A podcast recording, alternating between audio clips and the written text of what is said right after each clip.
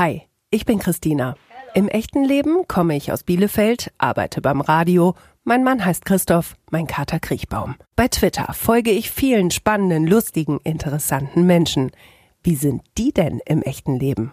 Haben die was zu erzählen? Ich horch mal.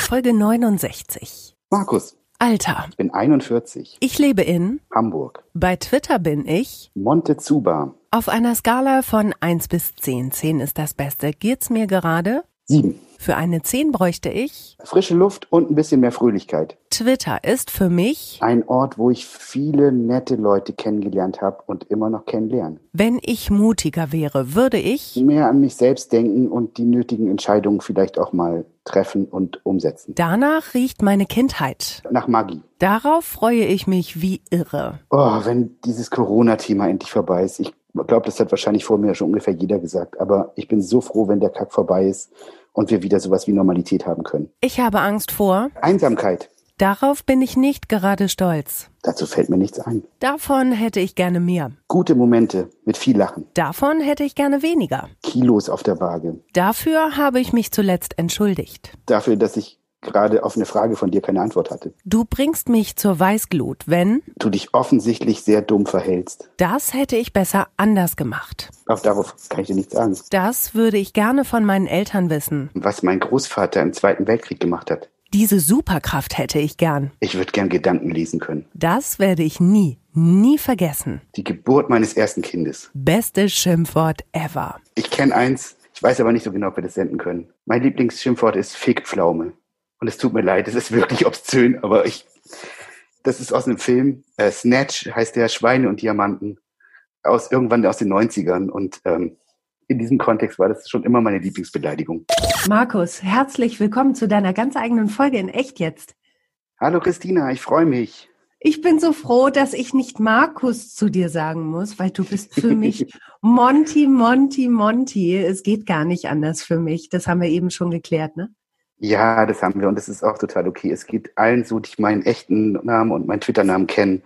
Äh, das Monty ist irgendwie äh, die normale Ansprache geworden.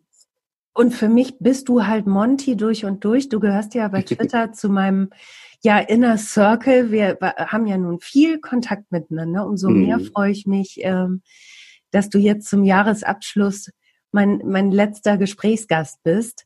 Ähm, Ja, Wahnsinn. Ja, freue ich mich total. Du warst richtig aufgeregt eben, ne? Ja, so ist das. Das ist mein erster Podcast. Ich bin ja völlig Podcast unerfahren, auch wenn das 2020 eigentlich gar nicht mehr möglich ist. Jeder hat ja seinen eigenen Podcast, meint man, aber ich habe noch nie einen öffentlichen Podcast gemacht. Ähm, bis jetzt nur drei Folgen eines privaten Podcasts für eine Person. Aber das zählt natürlich nicht wirklich. Ich habe es nur Podcast genannt. Naja, guck, aber guck, wir, wir kennen uns ja eh schon ein bisschen, ne? Ja. Und von daher ist das doch alles ganz cool miteinander. Das wird's. Das wird's, das denke ich auch. Äh, Monty, du hast ja eben schon gesagt, Twitter ist für dich eine Plattform, wo du viele ähm, ja nette Leute kennengelernt hast und wo ähm, ja man einfach ins Gespräch kommt miteinander. So ist es uns Mhm. beiden ja auch gegangen. Ähm, für viele aus dem Real Life ist das, glaube ich, nicht nachvollziehbar, wie wie sich das so entspinnt, ne? Ja, ja, das stimmt. Also ähm, das war es für mich auch lange nicht. Ich habe 2007 meinen Account eröffnet auf Twitter. Ähm, damals gab es ganz viele Dinge noch nicht, die es heute gibt. Man konnte nichts liken oder retweeten ähm, und es gab, waren eigentlich nur so Techies äh, schon dort und ähm, damals wusste ich auch nicht, was das soll. Man konnte da irgendwie mit ein paar Zeichen ähm, reinschreiben, wie es einem gerade geht. Und ich habe den Sinn gar nicht so richtig verstanden. Und ähm, das fing erst viele Jahre später an, als irgendwie klar war, dass man sich, also als dann natürlich auch viel mehr Menschen dort waren äh, und man dann auch zum ersten Mal mit dem einen oder anderen wildfremden Menschen über irgendwelche Themen ins Gespräch kam, ähm, die man womöglich mit Menschen, die man so aus dem echten Leben kennt, gar nicht besprechen würde. Mhm. Ähm, gerade weil dieses fehlende Kennen und die fehlende Nähe ähm, ja eben doch hilft, auch mal Dinge anzusprechen, die man vielleicht sonst gar nicht so offen ansprechen würde. Mhm, Und darüber entsteht dann ja schnell irgendwie so eine surreale Nähe, ne? Ja, so ist es, weil man fühlt sich dem anderen natürlich wie verbunden. Man stellt ja schnell fest, dass es Menschen gibt, denen es ähnlich geht wie einem selbst. ähm, und kommt darüber ins Gespräch und, und äh, entdeckt als allererstes die Gemeinsamkeiten. Mhm. Ähm, das ist ja auch irgendwie grundverschieden ähm, zum Kennenlernen eines neuen Menschen im echten Leben. Ähm, dort ist es ja üblicherweise so, man sieht den zuerst, ähm, dann gibt es ein bisschen Smalltalk und so. Auf Twitter fängt das ja oft damit an, dass man sich gleich direkt mit so einem hardcore-emotionalen Thema kennenlernt. Ja. Das kann zumindest mal passieren und ähm, äh, dadurch entsteht deutlich das Gefühl von so einer intensiven Nähe und Gemeinsamkeit mit vielen Menschen, die man da so, denen man so begegnet auf Twitter. Ne? Ja, und vielleicht, ähm, ich weiß nicht, bist du ein schüchterner Typ im echten Leben? Ja, absolut. Ja. Ähm, ich bin, du mich echt schwer damit, äh, auf andere Menschen zuzugehen. Mhm. Also zumindest außerhalb vom beruflichen Kontext. Ähm, da klappt das komischerweise ganz gut, aber privat bin ich nicht so gut mit Menschen, so zumindest nicht auf die Schnelle. Ähm, das ist eher, ähm, da bin ich eher, hat sich eher so dieses Hanseatische verwachsen. Es dauert eine Weile, bis ich mal auftaue. Äh, mhm. Äh, dann wird es aber eben umso vertrauter. Ähm, aber so oft, ich bin jetzt nicht der Typ, der auf Party ist, irgendwie 20 Leute anspricht und da 15 neue Freunde mitnimmt oder so. Das mhm. ähm, ist nicht so mein Ding. Wir wollten uns ja ursprünglich schon vor Urzeiten auch im mhm. echten Leben äh, treffen für diesen Podcast und ähm, Glaubst du, du hättest dann eher gefremdelt als jetzt über diese virtuelle Variante, die wir jetzt wählen mussten, Corona-bedingt? Hm, wahrscheinlich nicht. Ähm, also wenn wir uns da auch schon so gut gekannt hätten, wie wir uns jetzt kennen, ähm, hätte ich mit Sicherheit nicht gefremdelt, auch nicht im persönlichen Kontakt. Ähm, also das, das haben so auch die, die Twitter-Treffen, die ich bis jetzt so hinter mir habe, irgendwie gezeigt, dass die Menschen sind erstaunlich nah an dem dran, was man sich vorstellt, wie sie sind, äh, bevor man sie kennenlernt. Ähm, das, ich finde das immer ein bisschen aufregend, wenn man dann jemanden von Twitter hat. Man hat ja so ein Bild von Menschen. Mhm. Man weiß auch, dass dieses Bild nicht wirklich vollständig ist, sondern man hat nur die Fragmente gesehen, die der andere bereit war, einem zu zeigen. Ja. Ähm, und dann trifft man sich im echten Leben und es war bis jetzt jedes Mal so, dass man echt sagen konnte, das war total nah dran an dem, was man sich auch vorgestellt hat. Mhm. Von daher hätte ich mir jetzt keine Sorgen gemacht, wenn wir beide uns auch irgendwo getroffen hätten. Mhm. Gerne im Sommer irgendwo bei äh, einem kühlen Alsterwasser äh, am, am, Hafen oder so. Das, das wäre mhm. sehr schön da hat uns ja leider Corona einen Strich durch die Rechnung gemacht. Aber das werden wir auch irgendwann nochmal hinkriegen. Oh, das werden wir sowas von nachholen. Das, das schwöre ich dir ganz sicher sogar. ähm, du hast gerade was ganz, ganz Wichtiges gesagt. Ähm, Fragmente, die man bereit ist zu zeigen. Ähm, hm. also ich würde von mir sagen, dass ich nur so einen Bruchteil von dem, was ich bin oder was mich ausmacht bei Twitter zeige, aber das, was ich da zeige, ist, glaube ich, immer sehr authentisch. Ja. Ähm, wie, wie, würdest du dich wahrnehmen, beschreiben? Also ich glaube, das ist auch so wahrscheinlich, also ich denke schon, dass, ähm, also ich habe auch den Plan, nur Teile von mir dort zu zeigen. Mhm. Ähm, ich glaube, das geht aber nicht ganz auf. Also wenn sich irgendjemand die Mühe macht, meinen Account drunter zu scrollen und ein bisschen mehr zu lesen, ähm, dann wird da wahrscheinlich doch relativ viel von mir drinstehen. Ähm, und es wird, äh, ich glaube schon, dass man sich dann ein Bild von mir machen kann, weil das, was du gerade gesagt hast, das finde ich eben genau wichtig. Das, was da, was ich da poste, das ist manchmal, ähm, es ist nicht immer eins zu eins die ungefilterte Realität. Es ist auch mhm. nicht die objektive Wahrheit. Ähm, aber es ist immer so eine Version davon, wie ich das wahrnehme, also was, was ich daraus mache sozusagen. Und ich glaube schon, dass man daraus relativ viel von mir lesen kann, mhm. ähm, weil ich schon dabei authentisch bleibe. Wie gesagt, ohne den Anspruch zu haben, dass irgendwie alles immer eins zu eins jetzt ein Realitätsbericht ist, weil ja. es, mhm. ich habe keinen Reporter-Account äh, und auch, auch keinen journalistischen Anspruch. Ähm, aber ähm, das, was da von mir steht, ist schon authentisch. Das mhm. bin ich. ja. ja. Was uns auch beide verbindet, ist, ähm, würde ich meinen, dass wir beide sehr emotional sind und dass man die unsere Emotionen in unseren Tweets auch ähm, ganz gut durchlesen kann. Ne? Ja, ja, das, das ist ähm, ja, also sicherlich ist Twitter der Kanal, wo ich das am ehesten ausleben kann. Mhm. Ähm, wo es mir auch einigermaßen egal ist, dass ich dort jetzt nicht so typischen männlichen Klischeebildern entspreche oder so. Das ist mir Gott sei Dank. Wurscht. ähm, ja, ich glaube, davon gibt es genug Typen äh, mhm. überall im Internet und auch in echt, ähm, die das machen. Ähm, äh, aber das, das ist was, was ich vielleicht im echten Leben nicht so doll rauslassen kann. Und äh, dort ist es einfach ein Ventil dafür, mhm. So auch mal emotional zu sein und das auch sein zu können, weil kennt mich ja kein Mensch. Ich bin ja der Montezuba und weiß ja keiner, wer ich bin, so nach dem Motto. Das hilft natürlich. Klappt denn auch manchmal vielleicht sowas wie die Transferleistung von es geht bei Twitter ähm, das ist eine Übungsfläche und daraufhin kannst du es vielleicht auch im echten Leben ein bisschen besser oder wäre das jetzt die Wunschvorstellung? Nein, das ist, ich glaube, das ist so, wie du das äh, sagst. Mhm. Ähm, auf jeden Fall habe ich das beobachtet, dass Dinge, die ich auf Twitter versucht habe, ähm, oder die, die ich auch von anderen gesehen habe oder im Dialog gelernt habe. Also es gibt ja da tausend Varianten, wie man miteinander kommuniziert, mhm. ähm, dass ich das eine oder andere dann auch mal im echten Leben versuche, äh, in, in je, jeder denkbaren Situation. Also sei das jetzt wirklich so ganz privat. Manches kann man vielleicht ins Berufliche mit reinnehmen, ähm, wenn man in irgendeiner Verhandlung steckt oder ähnlichem. Mhm.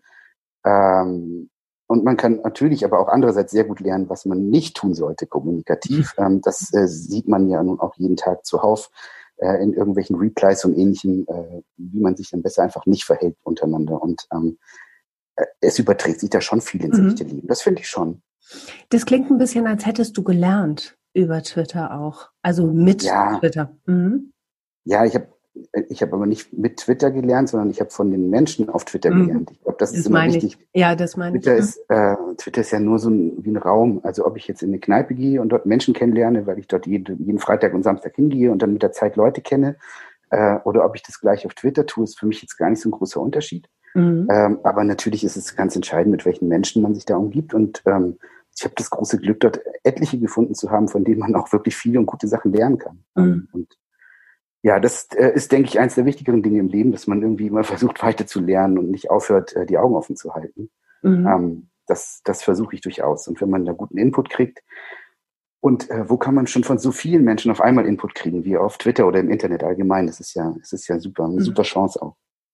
Wie selektierst du da? Weil du sagtest es ja auch gerade schon, ne? Es gibt halt auch echt ätzende Leute, ja die man sich dann im Zweifelsfall dann auch wegblockt oder ganze Bubbles vielleicht meidet. Ja. Ähm, bist du da sehr strikt?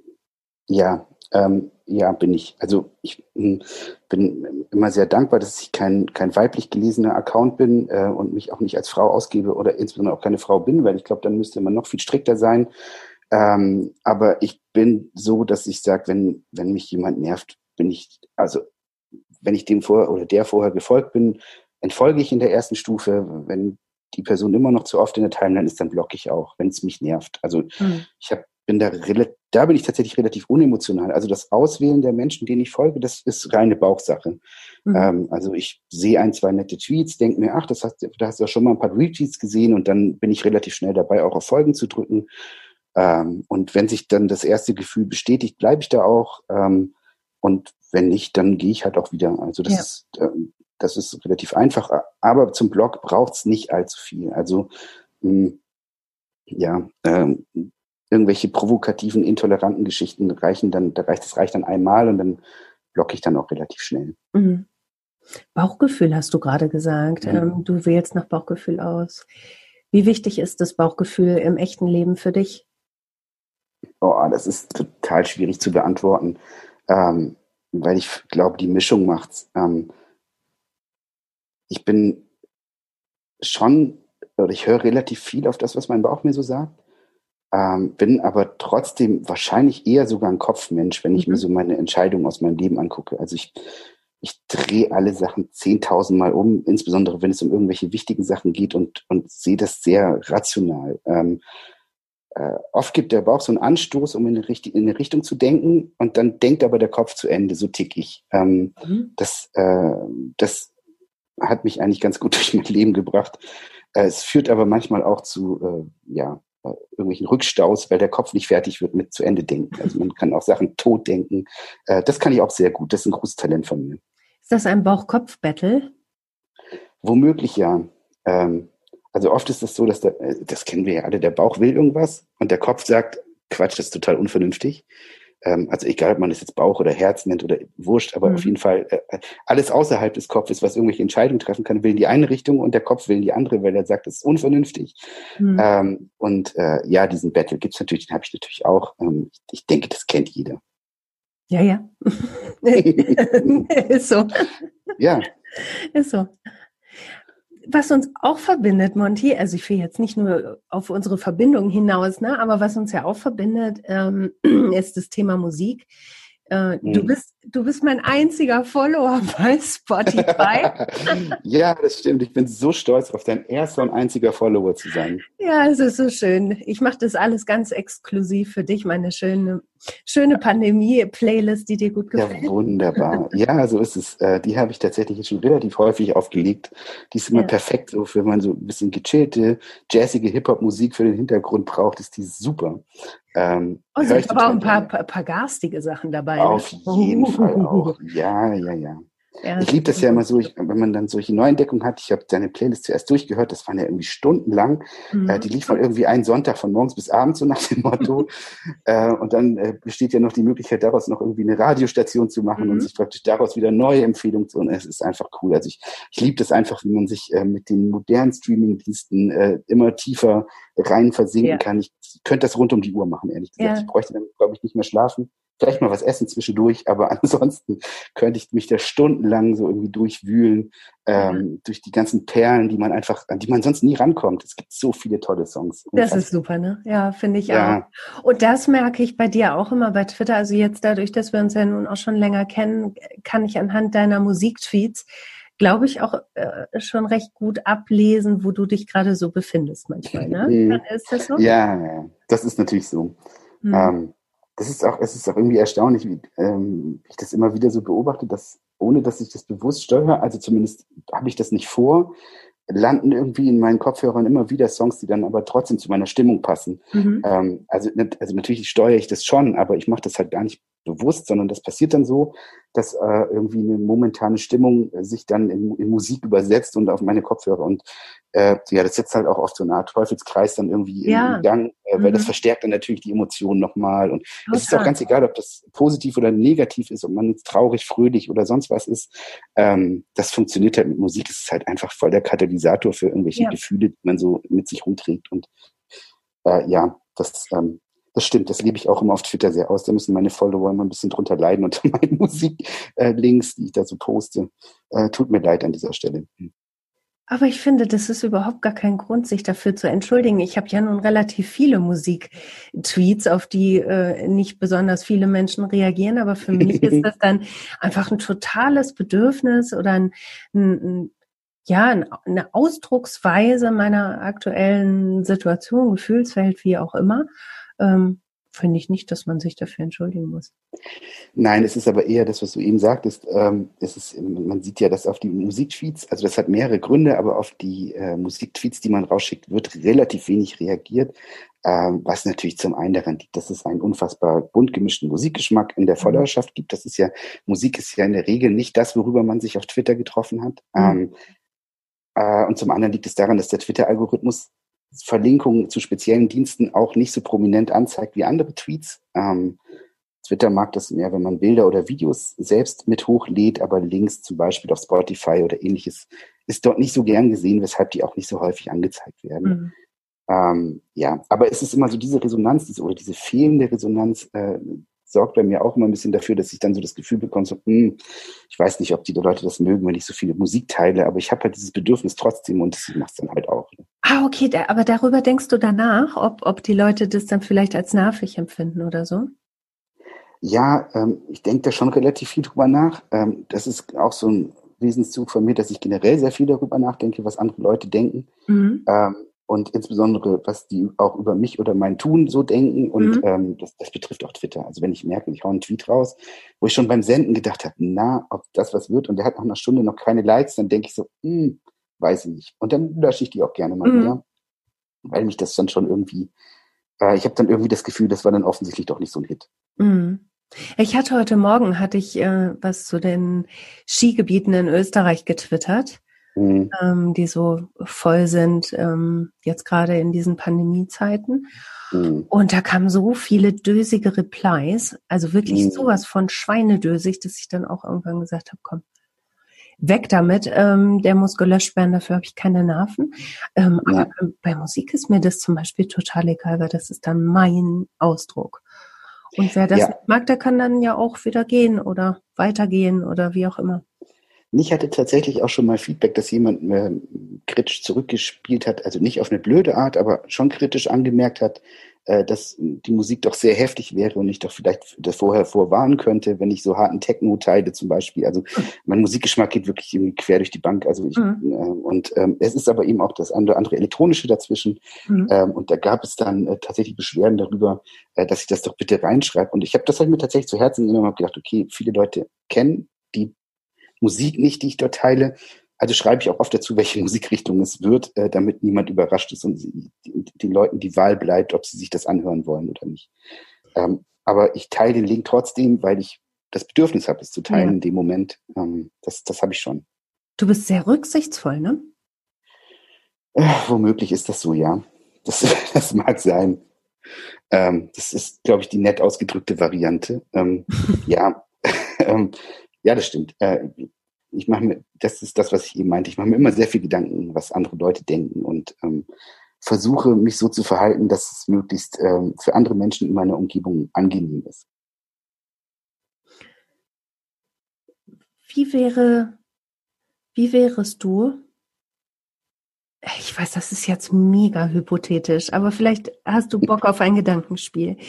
Genau. Ähm, wie wäre es, wenn dieser Move nicht da wäre und du könntest ganz frei und es hätte keine Konsequenzen, Menschen würden dich nicht hassen, wenn du einfach frei raus wärst. Was wäre anders? Ich weiß gar nicht, ob ich dann so anders wäre, ähm, weil ich bin mir nicht so sicher, ob es mir dabei um mich geht. Ähm, also ob ich habe, glaube ich, keine Sorge davor, ob mich jemand nicht leiden kann. Ich kann damit ziemlich gut leben, dass Menschen mich nicht leiden können. Ähm, aber ich habe irgendwie das Bedürfnis, es gibt so viele Leute, die da draußen unterwegs sind und nur schlechte Gefühle verbreiten anderen Menschen.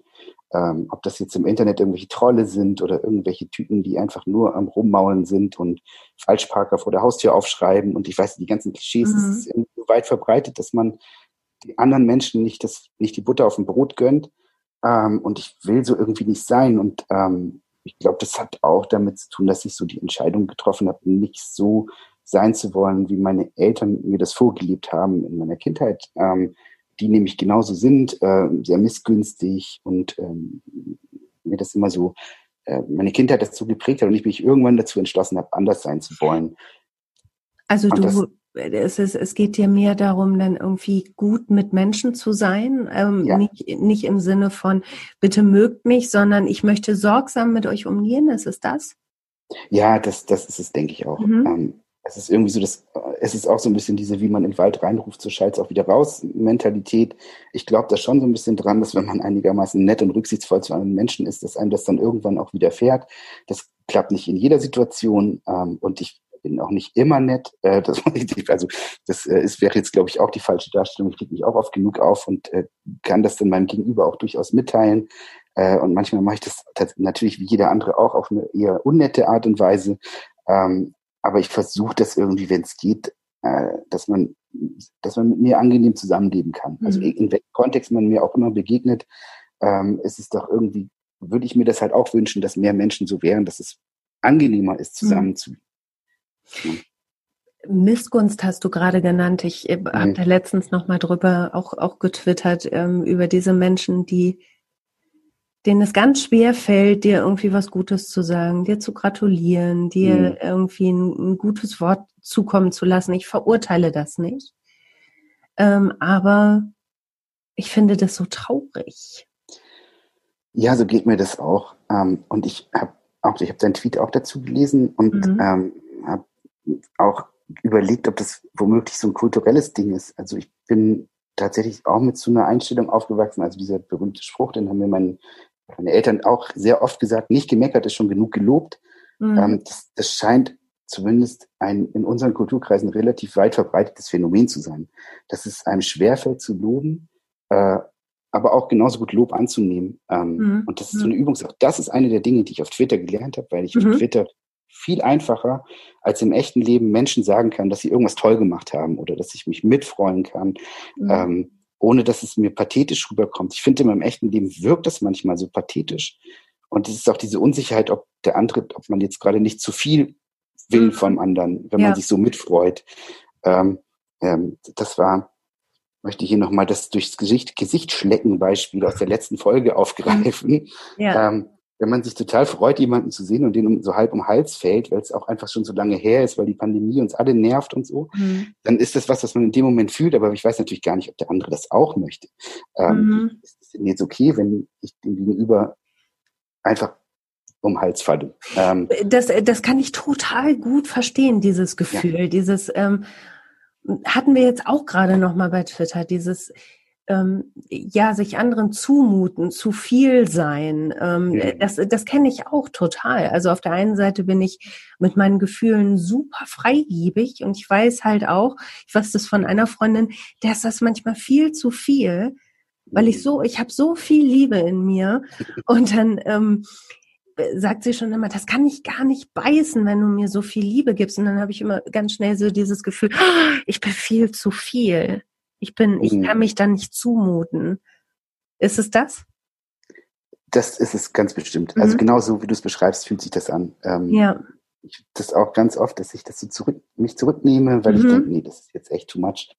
Äh, das ist nicht, was die Menschen von mir jetzt erwarten, was sie von mir wollen. Ähm, und äh, dann halte ich lieber die Klappe und halte ja. mein Gefühl hinterm Berg. Ähm, Wenn es auch oft irgendwie viel besser und schöner wäre, einfach zu sagen, nee, das hast du toll gemacht oder mhm. ich freue mich dir und das auch zu zeigen, ähm, weil das Bedürfnis ist eigentlich latent vorhanden, aber irgendwie mhm. ist es, gibt es oft die Situation, wo man das Gefühl hat, es ist nicht angebracht so oder nicht angemessen. Mhm. Ähm, und äh. ähm, ja, da arbeite ich dran. Da hat mir Twitter sehr bei geholfen, ja. tatsächlich, äh, das, das zu versuchen und das viel öfter einzubauen in mein echtes Leben auch. Mhm. Bei mir ist das, glaube ich, eher dann so ein bisschen Angst vor der Zurückweisung. Mhm. Ja, ja, auch das ist es. Also das, das kommt natürlich dann auch dazu. Also mhm. gerade wenn es irgendwie noch eine körperliche Komponente bekommt, wie ein in Arm nehmen oder so, ähm, dann ist das, also da bin ich natürlich sehr sensibel und ich glaube, das muss man, sollte man als Mann auch sein, mhm. insbesondere wenn das Gegenüber eine Frau ist, äh, sich darüber jetzt Gedanken zu machen, ob das denn jetzt irgendwie auch okay ist, was man da gerade tut oder ob man da über die Stränge schlägt.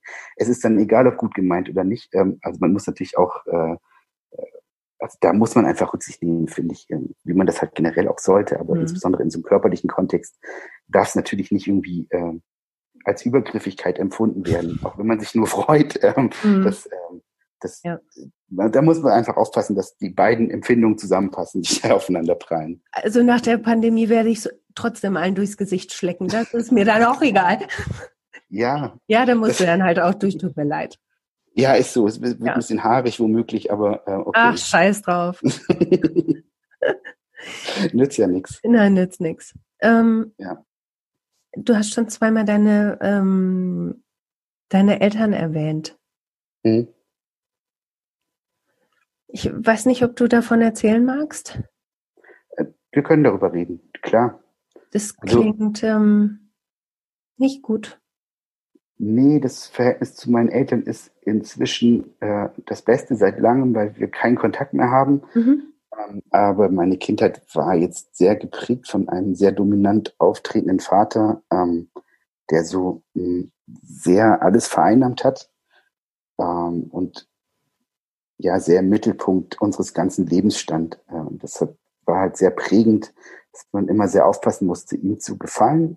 Ähm, mhm. Und äh, da nichts falsch zu machen, weil das eben sehr schnell dann sonst zu Verärgerung geführt hat, wenn, äh, wenn man irgendwelche Dinge getan hat, die dann ihm nicht gepasst haben. Und ähm, deswegen war er eben auch entsprechend mit Zuneigung ähm, sehr zurückhaltend, weil äh, die einzige Zuneigung, die gezählt hat, war die, die ihm äh, entgegengebracht mhm. wurde. Ähm, da war dann nichts mehr übrig, um es an andere weiterzugeben. Und das war in meinem Elternhaus relativ schwierig. Meine Mutter hat sich da sehr untergeordnet. Äh, und ich habe als Kind natürlich auch, kannte das natürlich nicht anders. Ähm, und habe da sehr lange mit gelebt, bis ich dann halt irgendwann als junger Erwachsener von dort weggezogen bin ähm, und gemerkt habe, es geht halt auch anders. Ähm, mhm. Man kann halt irgendwie auch völlig anders miteinander leben und miteinander umgehen und ähm, das, das war ganz gut. Wir haben dann auf die Entfernung, ich bin, also ich komme ursprünglich aus Süddeutschland, äh, aus Baden-Württemberg, ähm, bin dann äh, nach Schleswig-Holstein gezogen, so weit weg, wie es irgendwie ging und mhm. Äh, auf die Entfernung ging das dann einigermaßen mit der Beziehung sogar relativ lange, äh, bis meine Eltern dann irgendwann, äh, das war auch Weihnachten tatsächlich, ähm, den Kontakt abgebrochen haben, ähm, nachdem äh, sie fanden, dass sich meine Kinder zu spät für ein Weihnachtsgeschenk bedankt haben. Das war so der Anlass, um den Kontakt abzubrechen. Mhm. Äh, und ich war aber zu dem Zeitpunkt jetzt nicht so traurig darüber. Also es ist mhm. äh, okay für mich wirklich, ähm, weil das war, die Jahre davor war es eher eine Quälerei, diesen Kontakt aufrechtzuerhalten. Ich glaube für beide Seiten, das muss man auch sagen, ähm, weil ich nicht in die Vorstellung meiner Eltern passten und sie nicht das verkörpert haben, was, äh, wie ich mir das vorstelle, wie ein Familienzusammenhalt sein sollte. Und ähm, so hatten wir große Differenzen, die jetzt eben dann irgendwann eskaliert sind und äh, jetzt seit, ich denke, seit etwa fünf Jahren haben wir keinen Kontakt mehr mhm. und äh, das, das passt ganz gut. Aber natürlich, äh, es ist die Kindheit, es ist das Elternhaus. Also so ganz verlässt man das ja nie. Mhm. Aber du bist ja ähm, auch selbst Vater. Mhm. Und ähm, wie, wie stelle ich mir das vor? Wie gehst du ähm, mit diesen Erfahrungen, die du gemacht hast, ähm, auf deine Kinder zu, mit deinen Kindern um? Ja, also das, das ist eben genau, dass ich mir irgendwann bewusst gesagt habe, dass ich mit meinen Kindern all das, was ich vermisst habe oder was mhm. mir auch erst im Nachhinein aufgefallen ist, dass ich das vermisst habe, das möchte ich meinen Kindern natürlich geben und, und ermöglichen. Ähm, und äh, deshalb ist es, also mir fällt es nicht besonders schwierig und meine Kinder hören relativ häufig von mir, wie lieb ich sie habe und wie mhm. toll sie sind und dass sie irgendwas wieder toll gemacht haben. Ähm, ich bin sehr freigiebig mit meinem Lob und äh, mir ist es sehr wichtig, dass sie immer wissen, wie wichtig sie mir sind und wie, mhm. wie, wie wichtig auch der Zusammenhalt ist und dass wir eine Einheit sind und dieser sichere Hafen, den unsere Familie eben ist, dass die immer zu meiner Frau und mir kommen können, dass wir uns immer dass sie hier einfach sicher sind und geliebt werden. Und ähm, das ist mir total wichtig. Ähm, ja. Das, das lebe ich auch sehr ausgeprägt, muss ich sagen. Mhm. Du hast im Fragebogen gesagt, du würdest von deinen Eltern gerne wissen, was dein Großvater gemacht hat im Zweiten Weltkrieg. Ja, ähm, ich finde das total interessant. Ich bin da ähm, auf die Überlegung schon vor ah, ein, zwei Jahren gekommen. Ich habe mir nie darüber Gedanken gemacht, weil ich das Thema meiner Eltern irgendwie im Kopf abgehakt habe. Ähm, und habe mir nie darüber nachgedacht, was mein Großvater, der eben äh, im Zweiten Weltkrieg ein junger Mann war, ähm, was der da wohl so getrieben hat. Wir haben natürlich sowieso viele Menschen nie darüber gesprochen im Elternhaus. Mhm. Ähm, mein Großvater selbst ist auch verstorben, da war ich noch im Kindergarten, also ich hatte nie, natürlich sowas schon gar nicht, aber ich habe ganz wenig Erinnerungen an ihn. Ähm, ich weiß nur von Erzählungen meines Vaters, dass, ähm, dass es auch eine sehr äh, eine sehr große Kälte gab. Also mein Großvater hat sich, wie vielleicht aber auch in der Generation üblich, nicht besonders viel um seine Kinder gekümmert. Äh, das war Aufgabe seiner Frau. Und ähm, ich, ich weiß gar nichts von ihm. Und irgendwann mhm. kam das mal so auf, dass in einem Podcast darüber gesprochen wurde, den ich gehört habe, äh, was haben eigentlich eure Großeltern gemacht damals im Zweiten Weltkrieg? Wer mhm. weiß das eigentlich? Und dann habe ich so gedacht, nee, ich weiß es gar nicht. Ich habe echt keine Ahnung. Und das Alter passt aber perfekt. Er wäre genau damals in einem Alter gewesen, um in der Wehrmacht zu sein zum Beispiel. Mhm.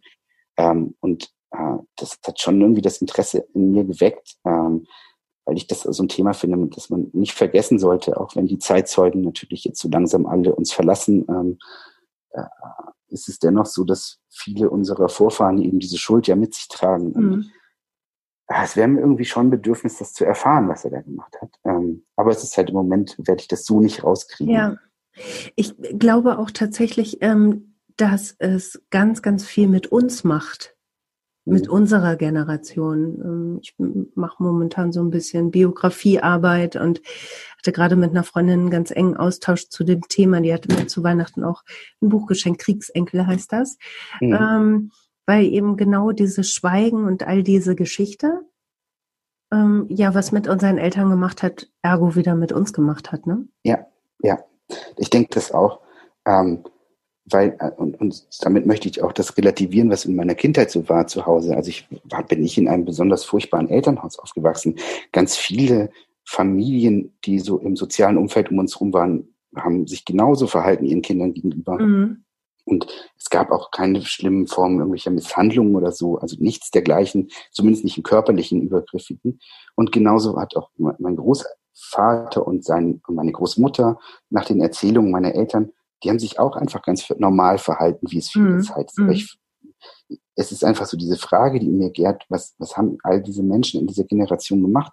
Ähm, ich meine, damals war Krieg und alle Männer zwischen 20 und 30, die jetzt gesund waren körperlich, äh, mussten ja in irgendeiner Art und Weise äh, daran teilgehabt haben. Mhm. Äh, Im besten Fall irgendwo als Rettungssanitäter, aber im schlimmsten Fall halt auch ganz vorne mit dabei. Und ich finde es nicht ganz ganz unspannend und unwichtig zu erfahren, was die eigenen Vorfahren so getrieben haben in dieser Zeit. Mhm. Ähm, äh, auch wenn das natürlich jetzt nichts verändert. Also unser Leben verändert sich ja dadurch nicht. Also ich wäre jetzt kein besserer oder schlechterer Mensch, äh, wenn mein Großvater, äh, keine Ahnung, an irgendeinem Massenmord beteiligt gewesen wäre. Ähm, hätte ich jetzt wenig Sorge, dass es meine Charakterzüge beeinflusst mhm. ähm, oder wie ich die Welt heute sehe. Äh, aber wissen möchte ich es natürlich trotzdem gerne, ob mhm. man da familiär gesehen an irgendeiner Schuld beteiligt ist. Ich glaube schon, dass uns das verändern könnte, wenn wir wüssten, was war. Ähm, einfach nur aus dem Grund, weil sich Mechanismen vielleicht auch nochmal anders erklären lassen, weil sich ähm, Gefühle oder auch, auch familiäre Traumata vielleicht nochmal anders erklären lassen. Mhm. Ich glaube das, aber äh, ich, mir geht's da ähnlich wie dir. Ich werde da auch äh, wahrscheinlich kein Licht ins Dunkel bringen können. Mhm.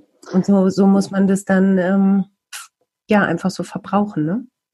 Also ich denke auch, was es auf jeden Fall bringen würde, wäre so eine Nähe zum Thema wieder mhm. eine ganz neue, weil es einen persönlichen Aspekt gibt. Ähm, wir alle erinnern uns im Geschichtsunterricht, wir alle haben das eine oder andere gelesen, gehört, mal mehr, mal weniger, oder wir waren an einer Gedenkstätte. Ähm, aber wenn aus dem eigentlichen persönlichen Umfeld was kommt, ähm, wird natürlich das Erlebnis kommt einem noch mal näher und das Erinnern wird auch wahrscheinlich lebendiger, weil es einfach näher an einem dran ist, wenn man mitbekommt, dass Familienangehörige in irgendeiner Art und Weise beteiligt waren, mhm. egal auf welcher Seite der Medaille. Ähm, und allein deshalb, ähm, glaube ich, wäre es spannend, das zu wissen. Und ja, wahrscheinlich hast du recht, es würde irgendwas mit uns machen.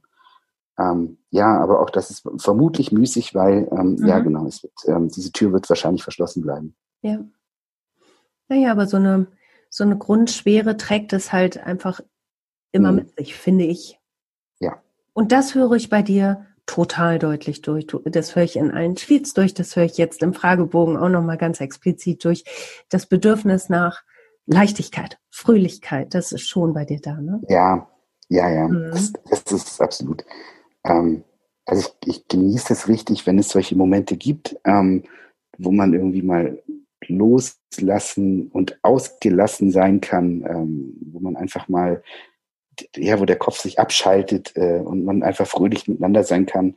Diese Momente sind äh, recht selten ähm, oder zu selten. Es ist jetzt nicht so, dass ich die nicht habe, aber sie sind einfach zu selten. Ich hätte die gerne viel öfter ähm, und ähm, und hatte sie einfach lange nicht. Also, mhm.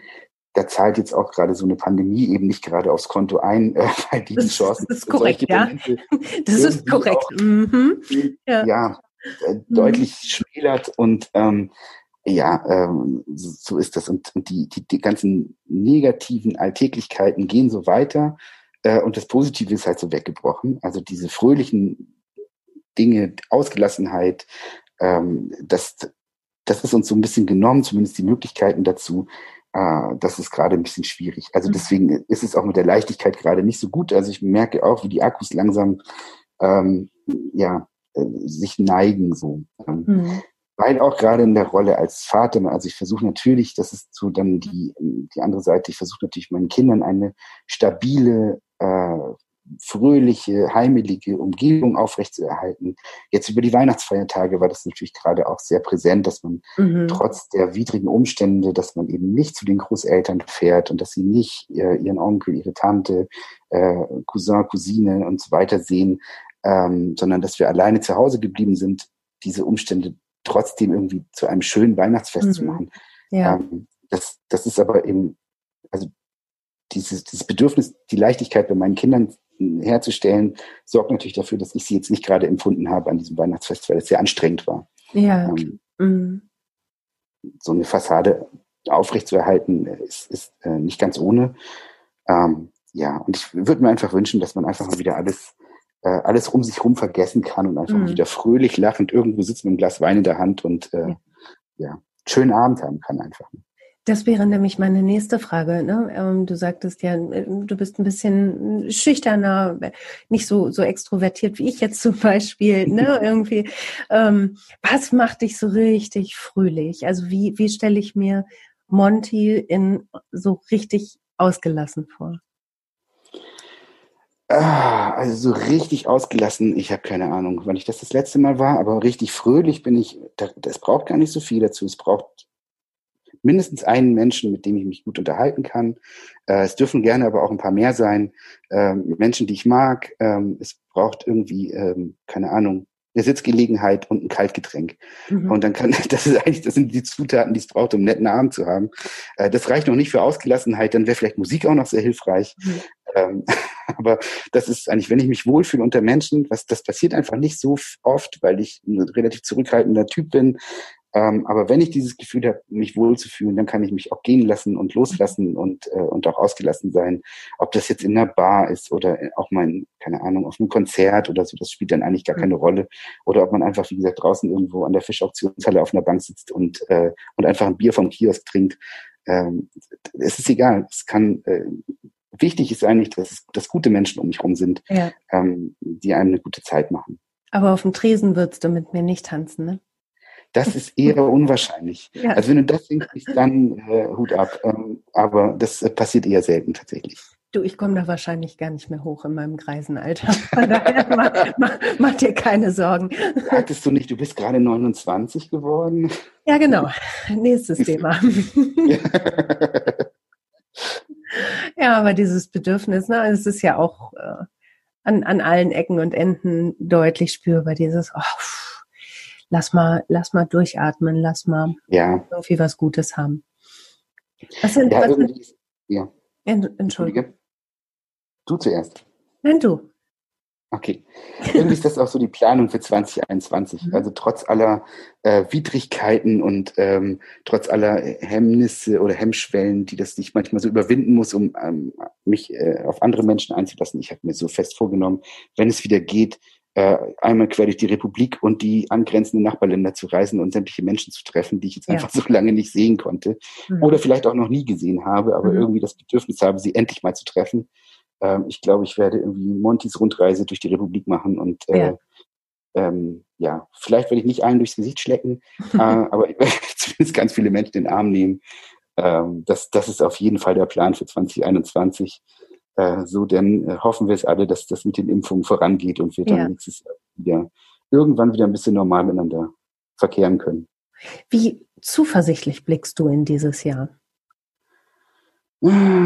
Nicht so, ehrlich gesagt. Ähm, ich äh, bin insbesondere, also das ist so Jammern auf hohem Niveau. Meine Existenz ist komplett gesichert. Pandemie hin oder her, ich habe ähm, keine Existenzsorgen äh, wie so viele Menschen, die irgendwie im Kulturbereich arbeiten oder jetzt auch im Einzelhandel. Und das, äh, das ist, ich bin da sehr dankbar dafür, dass mein Job und mein Einkommen gesichert sind, zumindest mittelfristig. Ähm, da mache ich mir also keine Sorgen. Aber was dieses gesellschaftliche Miteinander angeht, ähm, glaube ich auch noch nicht daran, dass wir 2021 schon wieder die alte Normalität hinkriegen, mhm. ähm, weil ich habe gehört, selbst wenn es gut läuft, sind irgendwie zehn Prozent der Bevölkerung im Sommer erst immun, also auch mit Impfungen und was weiß ich. Und äh, wir müssen ja irgendwo weit, weit drüber landen, damit es einen Effekt hat, dass man sagen mhm. kann, man kann sich wieder unbeschwert miteinander äh, treffen. Ähm, also von daher, ich fürchte, dass wir noch eine ganz schön lange Zeit irgendwie so durchhalten mhm. müssen. Ähm, aber ich bin schon zuversichtlich, dass es dann auch irgendwann wieder bergauf geht. Mhm. Und wenn es nicht nächsten Sommer ist, dann ist es halt übernächster Sommer. Und auch das werden wir dann durchhalten und werden dann umso mehr Spaß haben. Das ist so der, so der Plan. Ja, denke ich auch. Weißt du, was total bekloppt ist? Na? Es gibt ganz wenig Grund für Zuversicht, aber ich war noch nie so zuversichtlich hm? wie fürs kommende Jahr. Das ist krass. Ich finde das aber nicht bekloppt, ich finde das total schön. Ähm, also es ist doch total toll, dass du das in dir tragen kannst. Ähm, ich, ich spüre das so noch nicht tatsächlich. Also ich würde mir das auch wünschen. Ähm, ich, bei mir ist es so ganz merkwürdig, meiner Zurückhaltung Menschen gegenüber ist diese Pandemie nicht wirklich in die Quere gekommen, sondern im mhm. Gegenteil. Ähm, ich brauchte nicht mehr besonders viele Ausreden, um mich nicht mit jemandem treffen zu mhm. müssen, mhm. ähm, weil es ging halt einfach nur nicht. Und ähm, ich spüre aber natürlich, dass es äh, den Menschen nicht gut tut. Es tut auch mir nicht gut. Ähm, aber auch meine Kinder bräuchten natürlich viel mehr Sozialkontakte, ähm, die jetzt, wo viel weggebrochen ist, gerade jetzt im Winter. Ähm, auch meine Frau fühlt sich nicht wohl damit, äh, nur zu Hause zu hocken und nichts zu tun. Mhm. Ähm, und ähm, und obwohl mir das eigentlich am wenigsten von allen ausmacht, bin ich trotzdem nicht zuversichtlich und freue mich trotzdem sehr drauf, wenn das wieder besser wird. Ähm, ja, ich habe nur irgendwie, ich bin sehr ernüchtert, insbesondere davon, von, davon, dass die Menschen es nicht schaffen, sich ein bisschen verantwortungsvoll zu verhalten. Weil ich glaube, wir könnten jetzt sehr viel weiter sein, mhm. wenn wir alle ein bisschen disziplinierter gewesen wären. Ähm, ich gehöre aber tatsächlich auch zu der sehr vorsichtigen Sorte, was dieses mhm. Virus angeht. Das muss ich auch zugeben. Also, es haben viele Menschen viel mehr unternommen als ich, ähm, was aber auch alles immer im Rahmen war. Ähm, aber ich glaube, wir könnten sehr viel weiter sein, wenn man eben äh, gewisse Dinge weggelassen hätte, und zwar in der gesamten Gesellschaft. Mhm. Und das hat mir so ein bisschen die Zuversicht genommen, ähm, weil wir ja auch wissen, dass nach der Pandemie auch oder eigentlich auch während der Pandemie schon auch noch ein kleiner Klimawandel auf uns wartet, mhm. der auch noch Aktivitäten mhm. erfordert, mhm. wo ich mich einfach frage, wenn wir jetzt das mit dem Virus nicht gebacken kriegen, wie sollen wir denn die Erde retten? Also das, ähm, das zieht mich so ein bisschen runter ähm, und steht meiner Zuversicht so ein bisschen im Weg, ehrlich gesagt. Ja, das verstehe ich gut. Ich glaube, lass uns die letzten Viertelstunde rausschneiden, weil das ist der voller Runterzieher. Nein, ich kann das verstehen. Nein, das ist ja auch einfach so. Das ist einfach so. Und trotzdem habe ich, ähm, ich, ich kann es dir ja auch nicht beschreiben. Es gibt ja keinen Grund dafür, aber ich habe trotzdem irgendwie sowas wie eine große Zuversicht. Die kann ich ja einfach auch mal äh, noch bei Twitter ein bisschen versuchen, mit dir zu teilen teil die bitte so, so ausgiebig du möchtest. Ich, ich saug das alles auf. Ich freue mich total, wenn Menschen um mich herum positiv sind, weil auch das ist es doch eigentlich, was es, äh, was uns äh, dieser Dienst gibt, ähm, dass man irgendwie positive Dinge in sich aufsaugen kann, ähm, die andere einem geben, wenn es einem vielleicht selber gerade nicht so möglich ist, positiv ja. zu sein. Du äh, frag mich auch nächste Woche nochmal oder in zwei Wochen. Dann ja. kann das ja auch schon wieder alles ganz anders sein. Deswegen, also lass ja. uns nächste Woche nochmal aufzeichnen und dann tanzen wir vielleicht direkt auf den Tisch hier so in der Zoom-Konferenz. Genau, oder ich weine dann. Ähm, ja, no. es ist alles möglich. Ja, aber auch das ist das Schöne, finde ich, an genau mhm. solchen mhm. Kontakten, dieses Gefühl von, man kann wirklich so sein, wie man ist, ne? Mhm. Vielleicht eben, weil auch diese virtuelle Distanz noch da ist, durch, durch diese Plattform. Also ja, also es ist ja irgendwie auch so eine Sicherheit, dass man weiß, ähm, also zumindest am Anfang, wenn man jemanden neu kennenlernt auf so einer Plattform, ist es ja so, dass man denkt, okay, man kann sich jetzt über dieses Thema unterhalten und wenn jetzt, wenn, wenn ich jetzt, also wenn ich den anderen jetzt damit abschrecke, mit dem, was ich so von mhm. mir gebe, dann ist der halt weg. Also es ist ja auch am Anfang nicht so, dass dass das so besonders tiefe und gefestigte Verbindungen sind, ähm, sondern das sind Menschen, mit denen man eine Sache gemeinsam hat und sich auch vielleicht gut austauschen kann. Aber es wäre okay, wenn die auch bis zu einem gewissen Zeitpunkt dann einfach weg wären. Dann wären mhm. sie halt weg. Das sind einfach Menschen, die man eh nie kennengelernt hätte. Das spricht jetzt gerade sehr der Kopfmensch aus mir, ähm, weil es kommt natürlich dann relativ schnell der Moment, wo man denkt, nee, der Mensch soll nicht mehr weggehen. Ja und man eben dieses Gefühl hat, was man im echten Leben eben auch hat, ähm, dass, dass man, dass einem Menschen wichtig werden, auch wenn mhm. man die noch nie gesehen hat ähm, oder auch wenn man äh, noch nie mit denen gesprochen hat. Ja. Wir beide haben auch das erste Mal miteinander gesprochen in der Vorbereitung zu diesem, zu der Aufzeichnung hier. Ähm, und trotzdem äh, hätte ich gedacht, wir kennen uns schon ewig und haben uns schon Stimmt. total viel ausgetauscht. Aber wir haben uns schon Sprachnachrichten geschickt. Wir haben uns sogar schon eine Videobotschaft geschickt. Eine, oh, und was für eine schöne Videobotschaft. Also bitte. Meida, da habe ich, da habe ich so ja. getan, als hätte ich einen Akzent. Und das war ganz arg peinlich, war das. Das war sehr lustig. Du kommst ja nun aus dem Süden, ne? Das war dann hochgradig peinlich, dass ich dann versucht habe, mit so einem pseudo-bayerischen Akzent zu sprechen. Ich weiß auch gar nicht mehr warum. Ja, wobei ich wahrscheinlich den Unterschied nicht merke. Ich komme aus dem Schwäbischen. Ach Gott. Ähm, und, du, ja, alles deswegen, unterhalb von Kassel ist für mich Süddeutschland. Ja, deshalb, äh, deshalb habe ich es auch so pauschal gehalten mit Süddeutschland. Äh, aber ich bin auch nicht sattelfest im Bayerisch. Ich verstehe es, glaube ich, äh, weitestgehend, aber äh, sprechen natürlich gar nicht. Und ähm, ich habe mir auch das Schwäbische erfolgreich abgewöhnt nach all den Jahren in Norddeutschland. Wie bist ähm, du überhaupt nach Norddeutschland gekommen? Ähm, das war im örtlichen Mexikaner meiner Heimatkleinstadt äh, bei einem Hefeweizen mit meinem besten Freund, meinem damaligen, haben wir irgendwie festgestellt, dass wir es nicht aushalten da unten in diesem Kaff, wo wir gelebt haben, ähm, und haben beschlossen, wegzugehen. Was? Da, da ist so der Start, da ist der Startschuss gefallen. Und dann, ähm, also wir kannten uns schon ganz lange und ich wusste, er hat Verwandtschaft in Schleswig-Holstein. Ähm, zwischen Lübeck und Kiel äh, haben die gelebt und ähm, er war noch in der Berufsausbildung im letzten Lehrjahr und ich war durch, war zu dem Zeitpunkt nicht besonders happy mit meinem Arbeitsplatz und habe dann einfach angefangen, ähm, also ich arbeite bei einer ziemlich großen Firma, die bundesweit tätig ist und habe dann festgestellt, in unserem Firmenintranet gab es eine Stelle in Lübeck und dann habe ich ihn angesprochen und gesagt, sag mal, ist Lübeck nicht da in der Nähe, wo deine Verwandtschaft herkommt? Und er sagt, ja, das ist gleich um die Ecke. Ähm, und dann sage ich dann, lass, mach du doch deinen Zivildienst da oben und ich bewerbe mich auf die Stelle und dann hauen wir hier ab, so wie wir es uns vorgenommen haben. Und dann sind wir so etwa drei Monate nach diesem Hefeweizen sind wir dann zusammen äh, in ein schleswig-holsteinisches Kaff gezogen. Also ich habe zuerst mit bei seiner Familie gelebt äh, und er auch und habe mir dann aber schnell eine eigene Wohnung dort gesucht. Und so hat es mich nach Norddeutschland verschlagen. Abgefahren. Ähm, das ja, klingt das jetzt aber alles andere als schüchtern und äh, äh, verkopft. Ja, das stimmt, aber das, das war ziemlich gut. Es war schon irgendwie verkopft, weil es war ja natürlich, ich hatte ja kein Risiko. Ich war bei meinem gleichen Arbeitgeber, bei dem ich vorher war. Ich hatte mhm. das gleiche Einkommen. Ich hatte, also ich habe ja nichts riskiert oder so. Mhm. Im schlimmsten Fall wäre ich halt wieder nach Hause gegangen, wenn das alles nicht geklappt hätte. Ähm, es war alles schon mit Netz und doppelten Boden. Es okay. war jetzt nicht irgendwie mhm. so Abenteuer äh, pur, so. Ähm, aber natürlich war das ein Riesenschritt. Ich habe ähm, ich habe das erste Mal in meinem Leben das Meer gesehen am 8. Juli 1999, einen Tag nachdem ich umgezogen bin. Ach ähm, nein, wie also geil. Ich bin, ich bin ja. nach Schleswig-Holstein gezogen und habe ja am nächsten Tag dann das erste Mal stand ich an der Ostsee und habe davor noch nie Meer gesehen in meinem Leben. Ähm, das, also es war schon alles sehr abgefahren am Anfang. Ähm, und ähm, ich weiß, ich erinnere mich auch noch dran, wie ich damals, ich war damals 20 und mhm. Ich habe äh, in Vorbereitung, damit ich die Menschen dort verstehe, habe ich immer hab ich Werner angeguckt. ich ich verstehe die ja sonst gar nicht. Die reden ja alles komisch. Und dann habe ich das angeguckt und gedacht, wenn ich, wenn ich Meister Röhrig verstehe, dann, äh, dann komme ich klar da oben. Nein, war, wie lustig ist das denn? Ich war dann tatsächlich total irritiert, dass selbst auf dem Dorf die Leute einigermaßen Hochdeutsch gesprochen haben. und also keiner sagt, dort. Ja, ich, ich, war tatsächlich der Einzige, der dort kein Hochdeutsch gesprochen hat. Ja. Ähm, weil das äh, im Süden undenkbar ist. Also in so, einem kleinen, in mhm. so einer Kleinstadt oder Dorf, da redet niemand auch nur ansatzweise Hochdeutsch. Und deswegen bin ich, habe ich gedacht, hier reden, im Norddeutschen reden einfach alle platt. Ab, ab Hannover wird nur Plattdeutsch gesprochen. Das war so meine feste Überzeugung. ja, ähm, ja das, da wurde ich auch eines Besseren belehrt.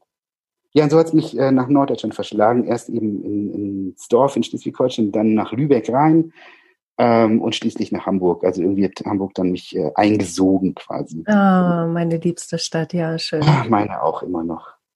Bin so froh, dass es mich hierher verschlagen hat tatsächlich. Ah, ich beneide dich. Ach, Monty.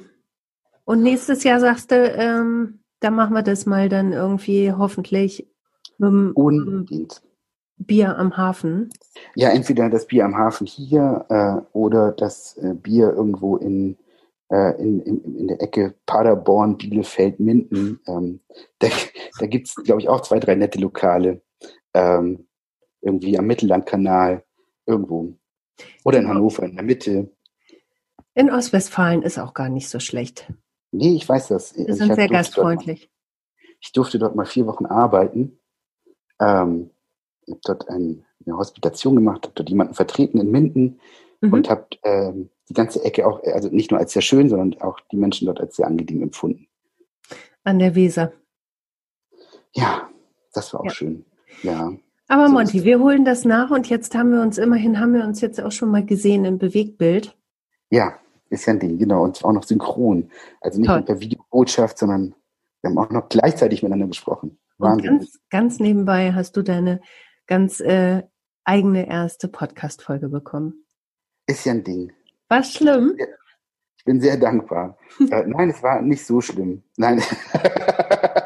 Richtig norddeutsches Kompliment. Super. Ich wollte gerade sagen, jetzt sind wir wieder bei nicht gemeckert, ist genug genug. Nein, es war sehr schön, sehr angenehm mit dir zu sprechen. Ah, ja, sehr schön. Monty, ich danke dir und ich freue mich auf ein Bier mit dir.